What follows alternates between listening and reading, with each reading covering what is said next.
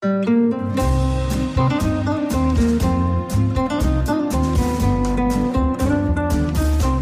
sind beste Freundinnen mit Max und Jakob. Schrei ich oder schrei ich nicht? Und du sagst es mir nicht und schrei aber nicht. Leg mich doch am Arsch. Der ultra ehrliche Männer-Podcast. Hallo und herzlich willkommen zu Beste Freundinnen, Hallo. Euer Abführmittel für die Ohren. Wir wollen uns heute mit der Chemie der Liebe beschäftigen. Ich finde, wir haben ja oft so psychologische Muster beleuchtet, aber noch nicht so richtig äh, den hormonellen Part betrachtet. Eine Kleinigkeit, die wir in der letzten Sendung übrigens ausgelassen haben, da ging es ja um die Angst, etwas zu verpassen, also Fear of Missing Out. Und zwar, wie ist es, wenn man in einer Beziehung ist? Hat man denn Angst, es zu verpassen, dass man mit anderen Frauen äh, schläft? Weil das ist ja eine logische Schlussfolgerung, dass man meistens Ja. mit weniger Frauen schläft. Obwohl, ich habe Kumpels, die haben fast mehr Sex innerhalb der Beziehung mit anderen Frauen, als sie davor hatten, weil sie halt die, nicht dieses, äh, ich will heute unbedingt Bumsen auf der Stirn stehen haben, sondern eigentlich will ich nicht bumsen, weil es ja moralisch verwerflich, aber da es passiert, passiert's einfach. Ich kann nichts dafür. Mir ist es einfach passiert, weil es so sein sollte.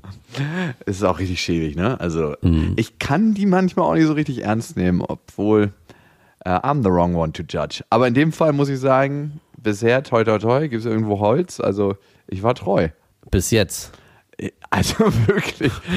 Obwohl, ich muss sagen, letzte Woche wurde ich so ein bisschen auf die Probe gestellt, was vielleicht ein bisschen viel gesagt ist. Also nicht auf die Probe gestellt, weil es gab überhaupt nichts, um auf die Probe gestellt zu werden. Aber ich war bei einem Abendessen bei einer Freundin von meiner Freundin eingeladen. Bei einer Freundin von deiner Freundin. So fängt die Geschichte an. Ernsthaft? Nein, wir alle waren da eingeladen. Auch meine Freundin war dabei, ne? Ach so, okay. Wir waren auch mit Kind da und so. Und Ich dachte schon, wie schäbig. Die Lilla ist ja so süß. Wollen wir nicht mal zusammen essen gehen? Ich meine, wie, sch- wie schnell der Sprung auf einmal. Huch, wie sind wir denn jetzt auf einmal in der Kiste gelandet? Das ging ja schnell. Eben hattest du doch noch meine Tochter auf dem Arm. Naja, ich hoffe, die Geschichte geht nicht so aus. Nein. Auf jeden Fall, wir waren da am Abendessen und es kam eine Freundin, die sie auf Reisen kennengelernt hat, später am Abend dazu und die kam rein. Und kennst du so Frauen, wo du dir erstmal denkst so, oh Gott, ist das ein krasses Brett? Und die war so eine Frau. Augenscheinlich oder äh, Ja, erstmal natürlich nur augenscheinlich. Ich habe nicht gleich in ihr Gehirn reingeguckt. Was denkst du denn? Das war, war erstmal nur der sicher. Nacktscanner an. Du kennst den Nacktscanner. Wie würde diese Frau wohl nackt aussehen? Und man weiß immer schon ganz genau Bescheid. So, der Büstenhalter geht weg und man sieht, okay, auf welcher Höhe stehen die Brüste. Also das übliche Scan-Programm von Männern. Also dieser, dieser Knick oben am T-Shirt am BH, der weißt du, wenn es ein gepolsterter BH ist, dann ich so, okay. Und ich habe auch genau aus dem Augenwinkel meine Freundin gesehen, wie sie mich in dem Moment beobachtet hat, wo ich die Frau beobachtet habe. Wir sind dann so ein bisschen später ins Gespräch gekommen. Wer jetzt du und deine Freundin oder? Nein, ich und die Frau, die besagte. Es war sehr lustig und sie hat sich auch übelst gut mit Lilla verstanden, also mit meiner Tochter. Die haben total gut gespielt und Lilla hat so richtig herzhaft gelacht. Also Babys lachen ja manchmal und manchmal auch herzhaft, aber sie hat wirklich zehn Minuten am Stück in dem Spiel, was die beiden gefunden haben, herzhaft gelacht. Und das hat natürlich auch so die zweite Ebene gefeuert. Welche zweite Ebene? Also ich bin gerade ein bisschen besorgt, ob die Geschichte wirklich so endet, wie ich vorhin schon befürchtet habe. Nein, also meine Freundin hat mich dann so zur Seite genommen, als Paula mal kurz auf Toilette war und meinte so, na, die findest du ein bisschen geil, ne? Frauen riechen ja sowas. Und man muss auch leider sagen, dass die vom Beuteschema einer meiner Ex-Freundinnen entsprach. So dunkle Haare, unglaublich schlank, richtig große Brüste und trotzdem noch einen ganz geilen Arsch. Schöne Augen. Wir haben uns Wo, auf jeden wobei ich jetzt etwas irritiert bin, weil du jetzt gerade von großen Brüsten sprichst. Wieso? Also, ach stimmt, die hatte gar keine Bro großen Brüste, du hast recht. Gut, dass du dir die Brustgröße von meiner Ex-Freundin gemerkt hast. Ich weiß, auf welche Details ich hier in deinen Geschichten achten muss. Aber Paula hatte tatsächlich, für ihre Physiologie hatte sie tatsächlich sehr, sehr, sehr große Brüste. Also sie war sehr schlank und hatte im Verhältnis große Brüste. Und eigentlich hat eine Frau dann immer keinen Arsch. In den meisten Fällen. Muss man Ja. sagen, wie es ist, ne? Oder so ein Flabberarsch. So ein Flabberarsch. Was ist ein Flabberarsch? Deiner oder was? Sozusagen. Du hast einen Flabberarsch. Feste Brüste und Flabberarsch. Das wollen wir, bis ins hohe Alter. Natürlich wusste meine Freundin, wenn wir nicht wären, wäre das auf jeden Fall was, was ich in Angriff genommen hätte an diesem Tag. Wir sind dann einfach so auseinandergegangen, es ist nichts weiter passiert, aber das ist jetzt so ein Running Gag zwischen meiner Freundin und mir, dass wir uns damit gegenseitig so ein bisschen necken. Was würde Paula jetzt wohl dazu sagen? Oder aber schön, dass deine Freundin da so offen ist, also Respekt. Ja, also sie löst das auf der humoristischen Ebene so eine Sachen auf. Und das ist mir tausendmal lieber, als äh, die ganze Zeit eine Schnute zu ziehen. Ne? Also, ja, klar. Humor ist der Rettungsring des Lebens, auch im Ozean der Eifersucht. Und auch wenn der Freund fremd geht, ist es einfach nur wahnsinnig lustig am Ende. Hey, wie war's denn mit Paula? Ah, kannst du das verstehen? Stell dir jetzt mal vor, jemand, du siehst eine Frau, die granatenmäßig aussieht und die versteht sich unglaublich gut mit Marie, mit deiner Tochter. Würde das was in dir auslösen? Nee, deswegen war ich sehr irritiert, warum das bei dir was ausgelöst hat. Weil es würde bei mir nichts auslösen. Ganz im Gegenteil, ich würde wahrscheinlich eher irritiert sein und mich dann stark erinnert fühlen, Moment mal, du bist nicht die Mutter meiner Tochter. Bitte lass die Finger davon und bitte lach auch nicht herzlich mit ihr. Du Arschloch, Nein, das kannst nicht, du mir aber so einen Rückenfall. ja, wirklich, tut mir leid. Nein, also wirklich? Ist das so? Macht das gar nichts mit dir? Also ich kann es losgelöst von meinem schwanzgesteuerten gefühlt der Frau gegenüber äh, sehen. Also ich bin dann eher so, okay, ich finde schön, dass meine Tochter genießt, mit dieser Person Zeit zu verbringen und die sich anscheinend auch sehr gut verstehen. Aber ich krieg nicht sofort eine Lanze in der Hose, nur weil sich meine Tochter. Ey, du Ela Ritter, fang dir mal ein nächstes Hanuta mit deinem Dolch und lass uns weitermachen. Ey, übrigens, was kostet die Welt? Ein Euro. Ein Lächeln. Ach so. Und ich hatte noch ein krasses Erlebnis letzte Woche. Ich erinnere mich eigentlich seltenst an Träume weil ich immer, wenn ich aufwache, eigentlich gleich was arbeite. Das ist so ungesund, ich weiß, aber es ist halt so ein Rhythmus, der hat sich eingebürgert. Ich habe mich trotzdem das eine Mal an Traum erinnert. Also ich hatte letzte Woche einen Traum, wo ich was mit einer alten, in Anführungsstrichen, Freundin hatte. Also wir waren nie zusammen, es war so eine Mini-Affäre, würde ich mal sagen. Wir haben auch mhm. nie miteinander geschlafen, aber ich hatte in dem Traum, hatte ich irgendwas mit ihr. Wir haben so rumgemacht in dem Traum und ich kann mich daran erinnern, dass ich so ein übel schlechtes Gewissen hatte meiner Freundin gegenüber, logischerweise, ne? Und oh ja, logischerweise weiß ich nicht nach der Geschichte eben. ich, ist ein Traum ja noch das harmloseste, was bei dir passieren kann.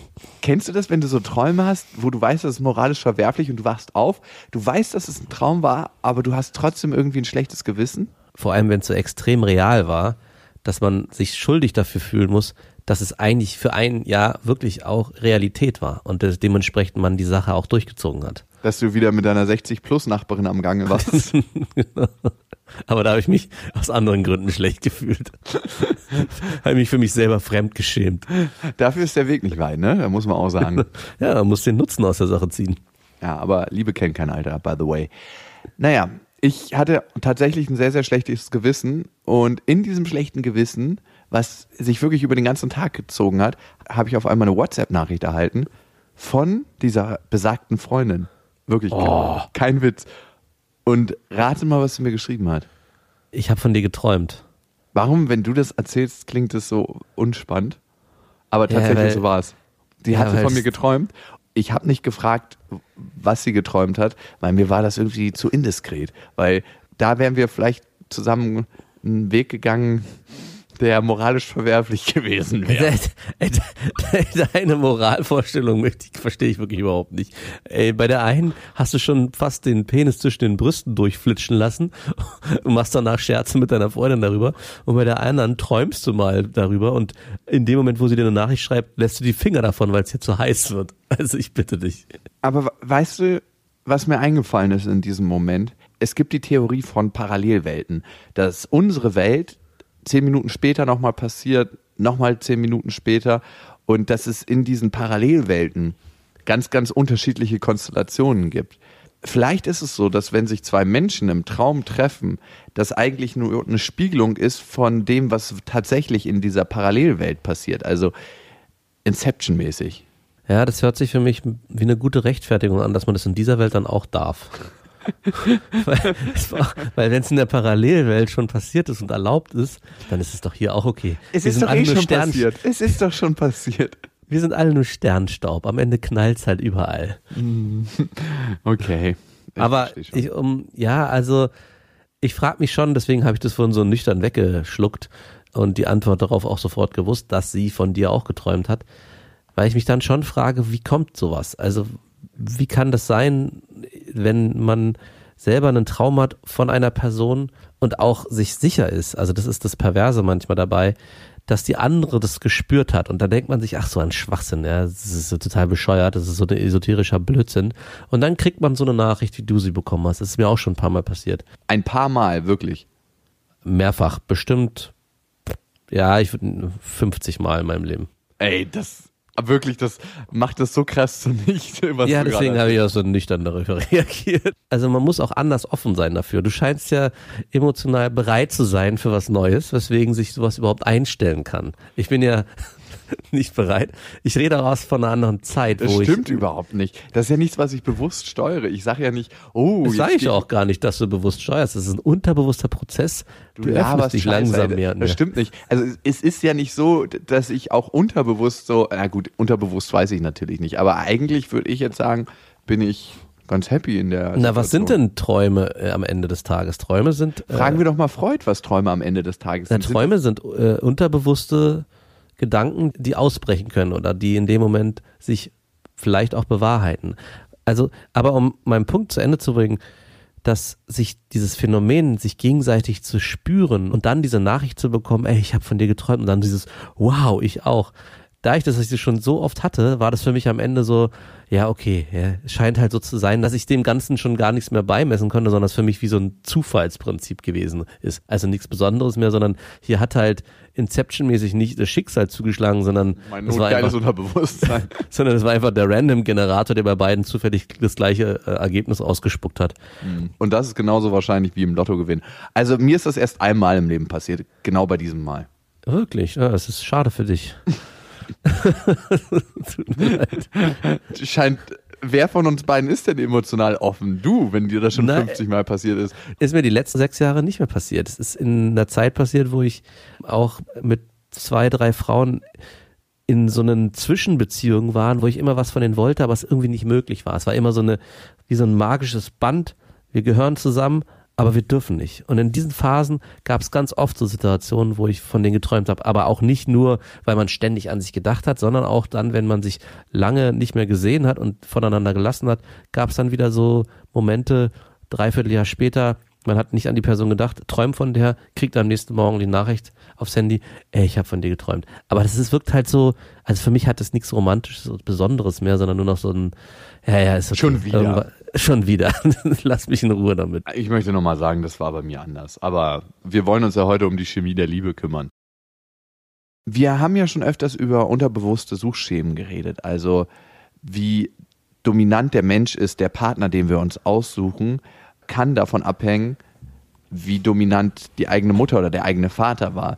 Bei dir, lieber Max, finde ich, ist es so, dass du dir eine recht dominante Partnerin ausgesucht hast. Und ich habe mich gefragt, wer dominanter von deinen Eltern ist. Und ich würde sagen, es ist deine Mutter, aber auf ihre ganz eigene Art und Weise. Meine Mutter jetzt oder meine Partnerin? Äh, beide. Aber jetzt äh, habe ich von deiner Mutter geredet.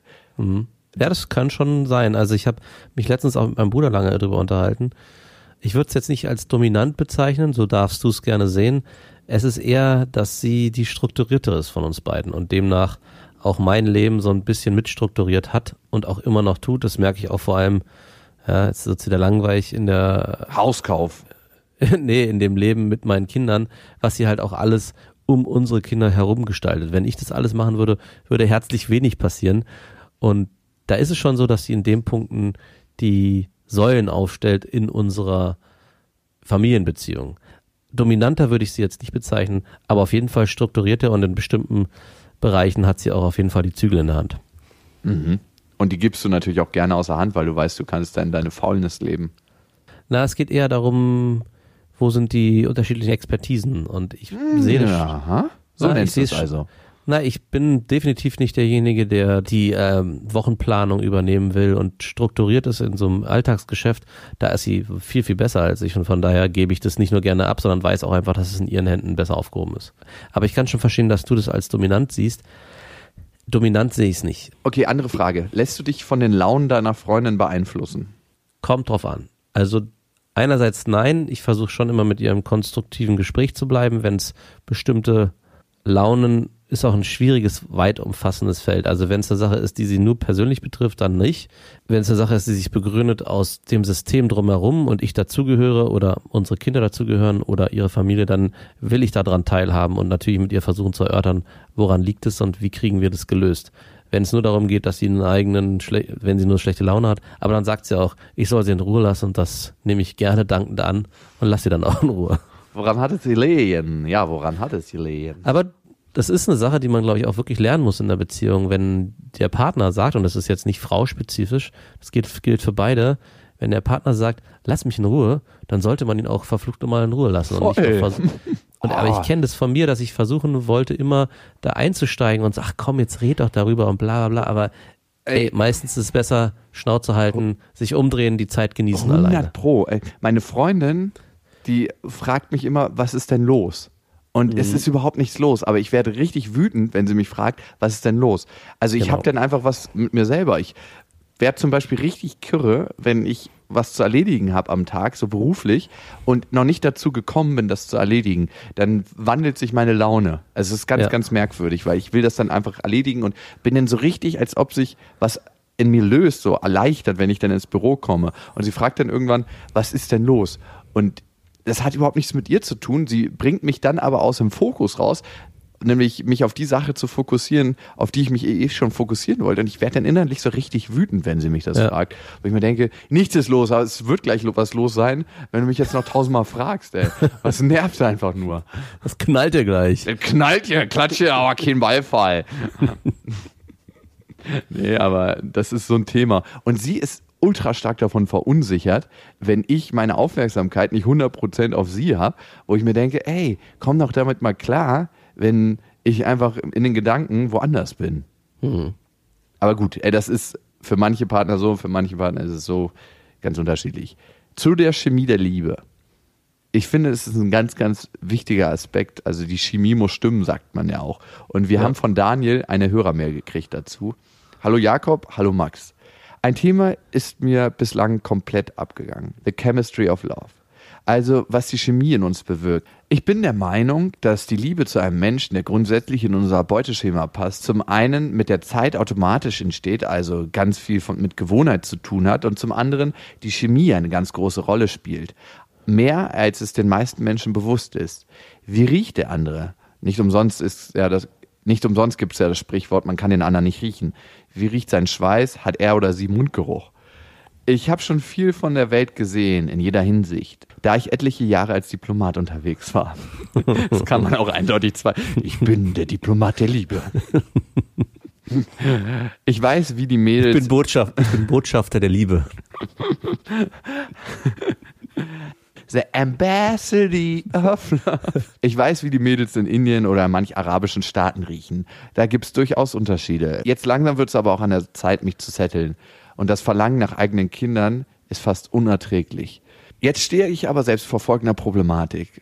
Da habe ich eine super Frau gefunden, die in allen Belangen toll zu mir passt und ich glaube, auch ich kann ihr Leben bereichern. Ich finde, der letzte Part ist ein schöner Satz übrigens, ähm, dass er auch glaubt, dass er ihr Leben bereichern kann. Das finde ich ist eine schöne Sicht darauf, wie nicht nur er denkt, okay, die passt zu mir, sondern was kann ich auch für die Frau tun, die ich kennenlerne. Interessant, dass du das so siehst. Als ich die Mail gelesen habe, kam es für mich so rüber, wie als würde er sich in so eine Opferhaltung begeben. Was kann ich für dich tun? Das ist überhaupt kein Opfertyp. Also es ist überhaupt Nein, überhaupt nicht. Aber dieser Satz, wie kann ich ihr Leben bereichern, der hat für mich sowas von sich selbst zurücklassen, um dem anderen das Leben zu verschönern oder zu verbessern. Also es wird nicht so sein, weil die Mail als Ganzes ja sich anders darstellt, aber dieser Satz alleinstehend für sich hinterlässt bei mir dieses Geschmäckle. Speaking of Geschmäckle. Jetzt geht's weiter. Nur leider kann ich ihre Muschi nicht riechen. Das ist umso schlimmer, zumal es das ist, was mich am meisten antörnt. Es gibt nichts Schöneres, als eine glatte, wohlschmeckende Muschi zu lecken. Da steht dann alles. Bei ihr ist es halt leider anders. Ich habe mit ihr auch schon darüber gesprochen. Es gibt ja spezielle Waschlotionen für die Intimpflege. Oh Gott, ey, das muss ein unangenehmes Gespräch gewesen sein. Wow, dass er mit ihr schon darüber geredet hat, Respekt. Geholfen hat es aber wenig. Außerdem ist sie sexuell nicht wirklich erfahren. Aber daran arbeiten wir. Auf der anderen, natürlich, er ist der Botschafter der Liebe. Auf der anderen Seite gibt es da eine, die hat die geilste Geruchswelt, die ich je gehabt habe. Da willst du dich einfach nur in sie hinein vergraben, wenn du sie siehst. Und surprise, surprise, erstaunlicherweise ist auch der Sex extrem gut. Die Frage ist nun, was tun? Vielleicht habt ihr da eigene Erfahrungen, die ihr teilen wollt. Alles Gute, Daniel. Interessant, ne? Also, ich kenne das sehr gut bei Frauen, bei manchen. Also, es klingt jetzt richtig schäbig, was ich jetzt sage, aber es ist so. Es gibt so Frauen, die Oh Gott, ich habe mich nicht. Ja, aber ich habe schon eine Idee, wo das hingehen wird. Die findet man vielleicht so mini, minimal eklig, aber trotzdem noch geil genug, um mit denen zu schlafen. Das ein Stinker. Nein, das sind keine Stinker, die riechen nicht körperlich. Also es ist jetzt nicht so, dass du irgendwie die entkleidest und du denkst so, huh, okay, wir gehen jetzt erstmal eine Runde baden oder nicht im gleichen Wasser duschen ist da die Variante, sondern du findest sie einfach als Person nicht so, dass du die jetzt in allen Körperöffnungen lecken willst. Also du willst jetzt nicht den Dipper da unten machen. Aber es reicht halt, um mit der Sex zu haben. Also schäbig es klingt, aber Und wie so, ein, wie so ein Essenauto gefahren, ich muss jetzt einfach was essen. ja, so Raststätten essen, genau. Die Bockwurst. Ich weiß zwar, dass die schon seit heute Morgen um elf da drin liegt, aber, in, aber ich ziehe sie mir jetzt trotzdem rein. Nein, Nein, so natürlich nicht, aber hast du nicht schon mal so mit einer Frau geschlafen, wo du genau wusstest, ich Ja, werde sie nicht lecken? Also hallo, ziemlich schnell. Komischerweise weiß man das sogar ziemlich schnell. Eigentlich so, wie du schon selbst beschreibst, in dem Moment, wo man sie entpellt, entsteht schon so ein Gefühl. Vorher. Du weißt eigentlich schon im Club, Eigentlich ob schon, du die ja. Frau lecken willst oder nicht. Ja, es gibt immer den Pendel, lecken oder nicht lecken. Ne?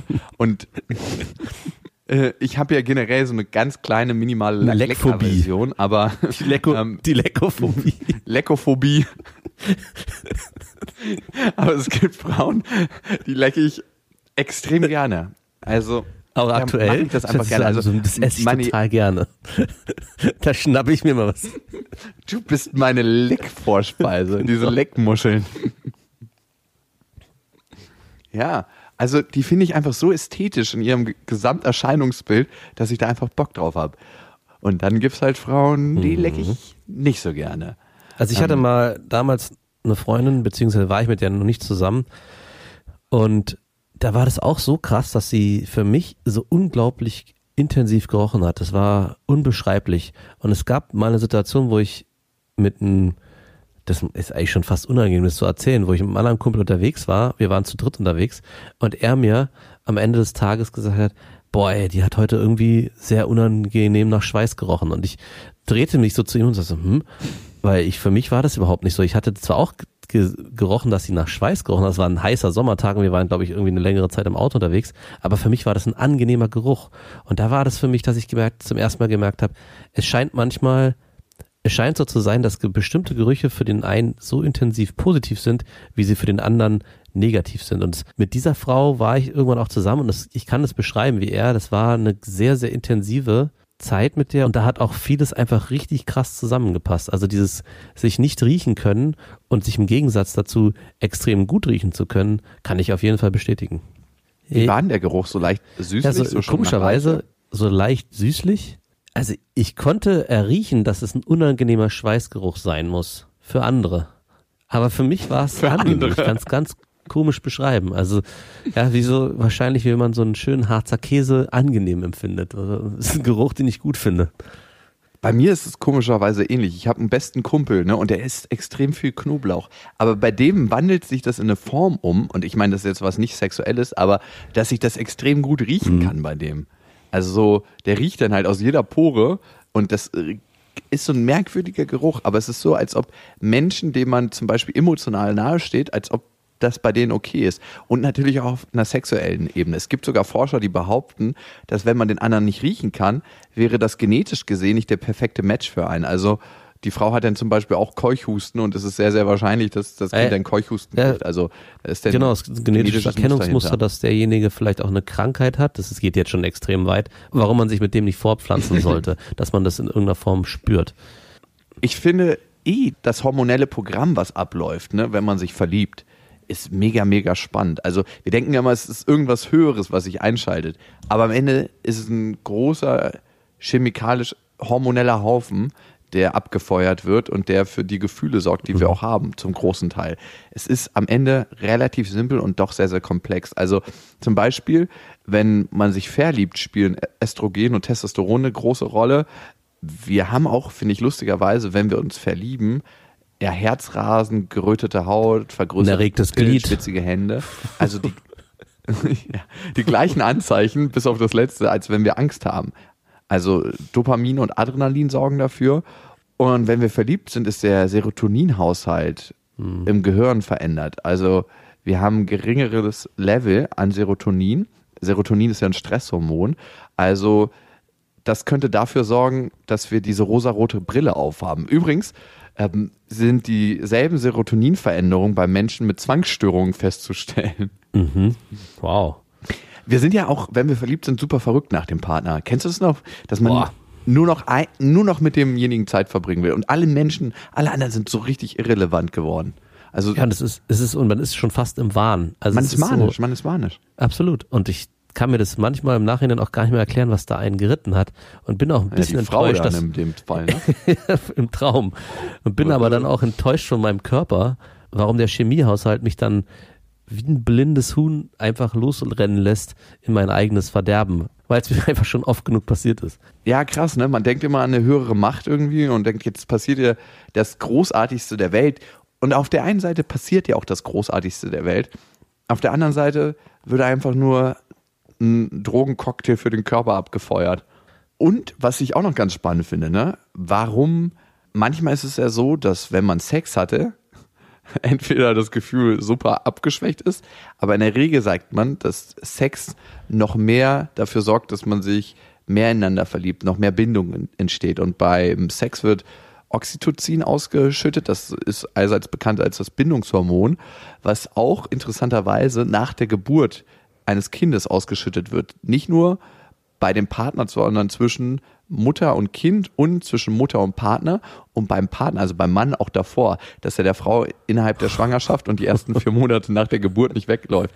Du hast es vielleicht festgestellt, dass du nicht so Bock auf andere Frauen hattest nach der Geburt deines Kindes. Beim zweiten war es schon ein bisschen schwächer, oder? Ähm, nee, eigentlich war es genau das Halt's. Maul, ey. Wie du dich immer als der großartige Gute hier darstellst. Es wird dir Also- irgendwann auf die Füße fallen. Tut mir leid, beim zweiten Kind war es, würde ich sogar behaupten, fast noch schlimmer, weil ich noch viel mehr fertiger war als beim ersten. Ich bin ja bei meinem zweiten Kind bei der Geburt auch unmächtig geworden, direkt danach, wie so ein erbärmlicher Hansel und die Schwestern mussten mich dort äh, auf, ins Nachbarzimmer tragen. Ich war dann auch die erste halbe Stunde nach der Geburt meines zweiten Kindes gar nicht bei meiner Freundin anwesend, weil ich mich erstmal auf mich selbst konzentrieren musste und wieder Und auch die Krankenschwestern, ne? Mussten die dich wiederbeleben eigentlich? ja, ja, die haben mich ähm, mit allen Mitteln haben sie mich wieder zum Stehen gebracht. Schwester Eva, komm mit deinen großen Brüsten. Und jetzt noch einmal. Das hilft eigentlich allen Männern. Und du hast einfach nur so riesengroße Brüste gesehen, als du das weiße Licht gesehen hast und wusstest, du wirst auf dieser Welt noch gebraucht. Du musst zurückkommen. komm zurück. Wu, wu, wu, wu, wu, wu, wu. Was muss das für ein schönes Gefühl sein, wenn du eigentlich eine Nahtoderfahrung hattest und dann merkst du, dass so zwei riesengroße weiche Brüste in deinem Gesicht hängen und so, so eine Schwester, so die so hält und so wuh, wuh, wuh macht. Und sich wieder ins Leben zurückschüttelt. Und dann kommt der Dr. Martin rein und sagt, gute Arbeit, Schwester Eva.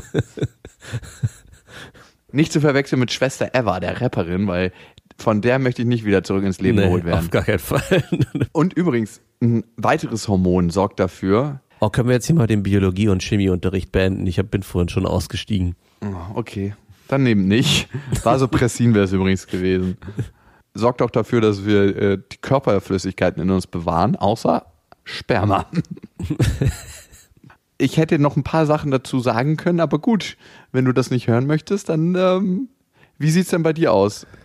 Ich hatte in Chemie damals eine 5, von daher kann ich mich in diese Sachen nicht so richtig reinversetzen. Wäre auch eher Biologie gewesen, aber das sagt auch viel darüber aus, warum du in Chemie und in Biologie wahrscheinlich nicht besonders gut warst. Ich habe meine Leistungskurse auch nicht danach ausgesucht, wo ich am besten drin bin, sondern wo die hübschesten Frauen waren. Ich auch, tatsächlich. Leider, Schande, Schande. Wahrscheinlich war da mein Hormonhaushalt für verantwortlich, dass es so gekommen ist. Und tatsächlich habe ich auch einen Studienplatz gesucht, mir gesucht, wo ich wusste, da gibt es ein gutes Frauen-Männer-Verhältnis. Ne? Und es war zufälligerweise nicht Maschinenbau oder Informatik. Und jetzt machen wir einen Podcast, der von 80 Prozent Frauen gehört wird. Also irgendwie schließt sich der Kreis am Ende wieder. Hier hat alles seine Richtigkeit. Okay. Ich kann auf jeden Fall bestätigen, was Daniel gesagt hat, dass manche Frauen einfach anders riechen. Und ich weiß nicht, woran es liegt. Ich könnte mir vorstellen, dass man sich in anderen Abschnitten oder anderen Teilen der Welt einfach anders ernährt und dass sich das zum Beispiel anders über die Poren äußert. Ähm, als kleines Beispiel in China gibt es Regionen, wo man sehr, sehr wenig Milch zu sich nimmt. Und die Chinesen, das habe ich zumindest mal gehört, sagen, dass wir für die ganz unangenehm säuerlich riechen, weil wir Milchprodukte zu uns nehmen, wenn man nicht gerade Veganer ist. Und das kannst du auch feststellen, dass zum Beispiel eine Frau, die sich vegan ernährt und eine Frau, die Fleisch isst, auch anders ausdünstet. Mhm. Also äh, es sei denn, du hast so eine Veganerin, die wirklich äh, sich nicht wäscht, ne? Das gibt's ja auch manchmal. Also nicht alle Veganerinnen waschen sich nicht, aber es gibt so richtige Hardcore-Öko-Veganerinnen, die, wo der Körper so mal alle zwei Wochen Wasser sieht und wo man das dann auch schon so ein bisschen geruchstechnisch mitkriegt. Aber meinst du, dass das Essverhalten und die Nahrungsaufnahme das ist, was der Daniel hier in seiner Mail meint? Ich glaube, das sind nochmal zwei unterschiedliche Sachen. Ich gehe da absolut mit. Ich hatte mal einen Nebenjob, wo ich als Kinderbetreuer gearbeitet habe und ein Elternteil hat seine Kinder immer vorbeigebracht und die haben so extrem auch nach Knoblauch gestunken. Es war schon fast schon widerlich, wie die das ausgedünstet haben über alle ihre Körperöffnungen. Und ich habe mal gefragt, was da los ist. Und die meinen, ja, wir essen eigentlich jeden Tag Mengen an Knoblauch. Und ich glaube, das ist nicht das, was Daniel meint am Ende. Es geht es spielt zwar in gewisser Form mit rein, auch als er vorhin geschrieben hat, ja, die Frauen in Indien riechen anders als die deutschen Frauen, dann kann ich mir das schon auch zurückführen auf die Ernährung. Aber bei dieser sexuellen Komponente geht es, glaube ich, nochmal um was anderes. Eher das, was ich vorhin auch beschrieben habe, so diesen Schweißergeruch oder dieses Gefühl von, für mich riecht die Frau gut, für den anderen riecht sie schlecht. Mhm. Ja, stimmt. Das ist es viel mehr. Da hast du völlig recht. Das ist eher eine hormonelle Komponente, die er beschreibt. Und ich kenne das sehr, sehr gut. Ich hatte zum Beispiel, und das war ein unglaublich schönes Kompliment auf der einen Seite für mich, obwohl es auch so ein bisschen widerlich war eine Freundin, die wollte immer, dass ich so richtig schön auf sie absafte. Also die wollte, dass ich direkt vom Sport zu ihr komme. Sie hat dann schon im Bett gewartet, unter der Decke. Und die hat mehrere Decken vorbereitet. Da haben wir uns so eine Art Schwitzhütte gebaut. und ich sollte sie dann immer in Missionarstellung richtig schön durchbumsen. Dann wollte die halt, dass ich auf sie abtropfe bis zum Get No. Es war unglaublich anstrengend. Es war wirklich so ein, so ein Höllenbumsritt.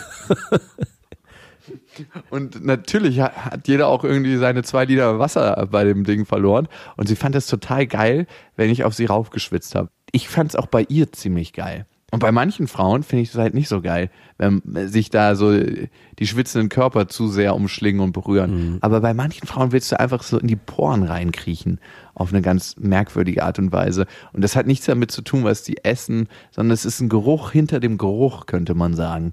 Gute Beschreibung. Ich glaube, so kann man es auch am Ende zusammenfassen. Das ist ein Geruch hinter dem Geruch. Das beschreibt es besser, als ich es hätte erklären können, weil es eigentlich im Prinzip genau das ist. Man fragt sich die ganze Zeit, was ist das? Warum erriecht sich das für mich so gut, wenn es eigentlich was ist, was gar nicht so gut riechen dürfte? Und man weiß es ja auch, ja, es ist, Schweißgeruch ist nichts Angenehmes, aber in dem Moment ist es so intensiv, dass man da einfach nicht genug von bekommen kann. Das würde ich nicht generell über Schweißgeruch sagen. Nein, ich sag ja, aber der Geruch hinter dem Geruch ist es, der dann diesen eigentlich vermeintlich ekligen, der vorherrscht, wegdrückt und man will da so richtig hineinkriechen, wie du es beschrieben hast. Alles wegschieben und gucken, was ist da. Ich hatte auch eine Arbeitskollegin, die hat immer richtig fies nach Schweiß gerochen und das war schon ein bisschen eklig eigentlich. Ich glaube, das die war so ein Stinker, ne, wie ich vorhin gesagt habe. Ja, ich glaube, die konnte dagegen gar nichts machen. Bei manchen Menschen ist das ja so einfach, ne, dagegen kann man nichts machen. Aber die war wiederum so geil, dass ich bei ihr eine Ausnahme gemacht hätte. dann war die Optik besser als der Geruchseindruck. Ja, ja, da, da war es mal umgekehrt. Also die konnte ich nicht so wirklich riechen, aber ich hätte da eine Ausnahme gemacht. Aber dafür umso besser sehen. Ich kann dich gut sehen. Glaubst du, die Nase kann darüber entscheiden, wer wirklich zu einem passt? Also die Frage ist ja am Ende, sollte Daniel die nehmen, die er nicht so gerne leckt oder die, die er jetzt hormonell total gut findet und wo er sagt, die kann ich total gut riechen und ich möchte in sie reinkriechen? Ah, ich finde es schwierig, weil er es ja schon aufmacht, dass er mit der einen sich super gut versteht auf mehreren Ebenen, aber halt dieses Geruchssignal ihm nicht so stark entgegenkommt und dann die andere, die er überhaupt gar nicht beschreibt, Kommt sondern ihm aber negativ. und die andere, die so intensiv und gut riecht für ihn, die beschreibt er überhaupt nicht, sondern beschreibt dort nur den Geruch als Alleinstehungsmerkmal. Und wenn ich mir diese Mail so als Ganzes so angucke, kann ich das auch ein bisschen so mit meiner Erfahrung vergleichen, die ich auch gemacht habe. Weil diese Frau war zwar auf dieser Ebene unglaublich faszinierend und anziehend, aber sonst gab es da nicht viel mehr, was mich überzeugt hat, mit der zusammenzukommen. Und ich glaube, man kann am Ende immer nicht nur ein Sinnesorgan rauspicken und sagen, das ist es jetzt. Und deswegen läuft es, ich meine, es sind ja vielleicht sogar zwei, weil der Sex auch entsprechend geil war. Aber es hat beschränkt sich, glaube ich, sehr auf dieses Geruchsempfinden. Und ich glaube, am Ende gehört mehr dazu. Also wenn seine Partnerin, mit der er sich sehr gut versteht, kein Stinker ist, sondern einfach nicht das beste Bouquet hat, sondern nur ein okay Bouquet, aber andere Sachen dafür stimmen, würde ich an seiner Stelle die diplomatische Antwort wählen. The Ambassador of Love. Ich glaube, ich würde keine von beiden nehmen. Also die eine würde ich weiterhin zum Sex. Ähm, Ah ja, natürlich. Ich merke schon, heute ist bei dir so ein ganz anderer, so ein frischer Wind weht bei dir durch. Hier wird wieder Treffen. frisch, ge- der, erst der Trau, erst hier wird wieder durchgefickt. Äh, durchgefickt. Nein, und mit der anderen, ich glaube tatsächlich, wenn das auf dieser Geruchsebene nicht stimmt für ihn, und das muss noch nicht mal heißen, dass sie wirklich stinkt, sondern dass sie einfach für ihn geruchstechnisch nicht passt. Und da kann man sich so viel waschen, wie man will. Ich glaube, waschen hilft da eh nicht. Ich glaube, es ist eigentlich viel, viel besser beim ersten Date, das man hat, vielleicht nicht genau davor direkt frisch zu duschen. Und man weiß das ja auch. Man hat sogar herausgefunden, dass das für eine Frau anziehender wirkt, wenn man nicht direkt vorm Date frisch duscht, weil die Frau kann das geruchstechnisch nicht erfassen und umgekehrt kann man die Frau auch nicht geruchstechnisch erfassen. Ich mag das tatsächlich sehr, sehr gerne, wenn ich beim Date, ich rieche auch so unglaublich gern unter den Armen, aber das ist so eine persönliche Geschichte. Ich, ich finde, manche Frauen riechen so geil unter den Armen und das hat nichts damit zu tun, dass sie gerade frisch gewaschen sind und sich da Deo runtergeschmiert haben, weil dann kann ich auch zum, zu einer Parfümerie gehen und mir das da reinfahren, sondern dass sie so ihren ganz eigenen Geruch haben. Und ich glaube, wenn das nicht passt, kann man wenig machen. Das kann man sich schönreden, das kann man sich auf der rationalen Ebene sagen, hey, das passt doch alles so super. Sie wird ihren fucking Geruch nicht verändern. Nee, Und das wird so bleiben. vielleicht ist es super, richtig schöne, richtig schöne Freundschaft zusammen zu haben. Hey, das ist genauso eine diplomatische Antwort wie meine. Ja, ich glaube auch tatsächlich, wenn man auf der Suche ist nach Kindern, also nach einer potenziellen Partnerin, mit der man Kinder zeugen kann, ist man viel, viel kompromissbereiter auf einmal, als, als du es vorher warst, auf bestimmten Ebenen. Du sagst dann zum Beispiel, hey, die ist wahnsinnig intelligent, die ist wahnsinnig warmherzig, aber sexuell gefällt sie mir nicht so richtig. Aber sie wäre vielleicht für die Kinder gut. So eine Entscheidung würde ich persönlich nicht treffen. Ich würde mich fragen, habe ich auf der sexuellen Ebene Bock und auf der familiären Ebene? Oder ich zeuge einfach so ein Kind. Sorry. Und dann ich, Ja. oder ich setze mich der Entscheidung einfach gar nicht aus, sondern lass es einfach geschehen. Aller Jakob. Dankeschön. Gerne. Hast du damit mich gemeint? Ähm, Ja. ja. Das ist sehr, sehr, sehr lieb von dir. Ich danke dir. Auch dir werden noch ein paar Sachen im Leben passieren, auch wenn ich es dir nicht wünsche.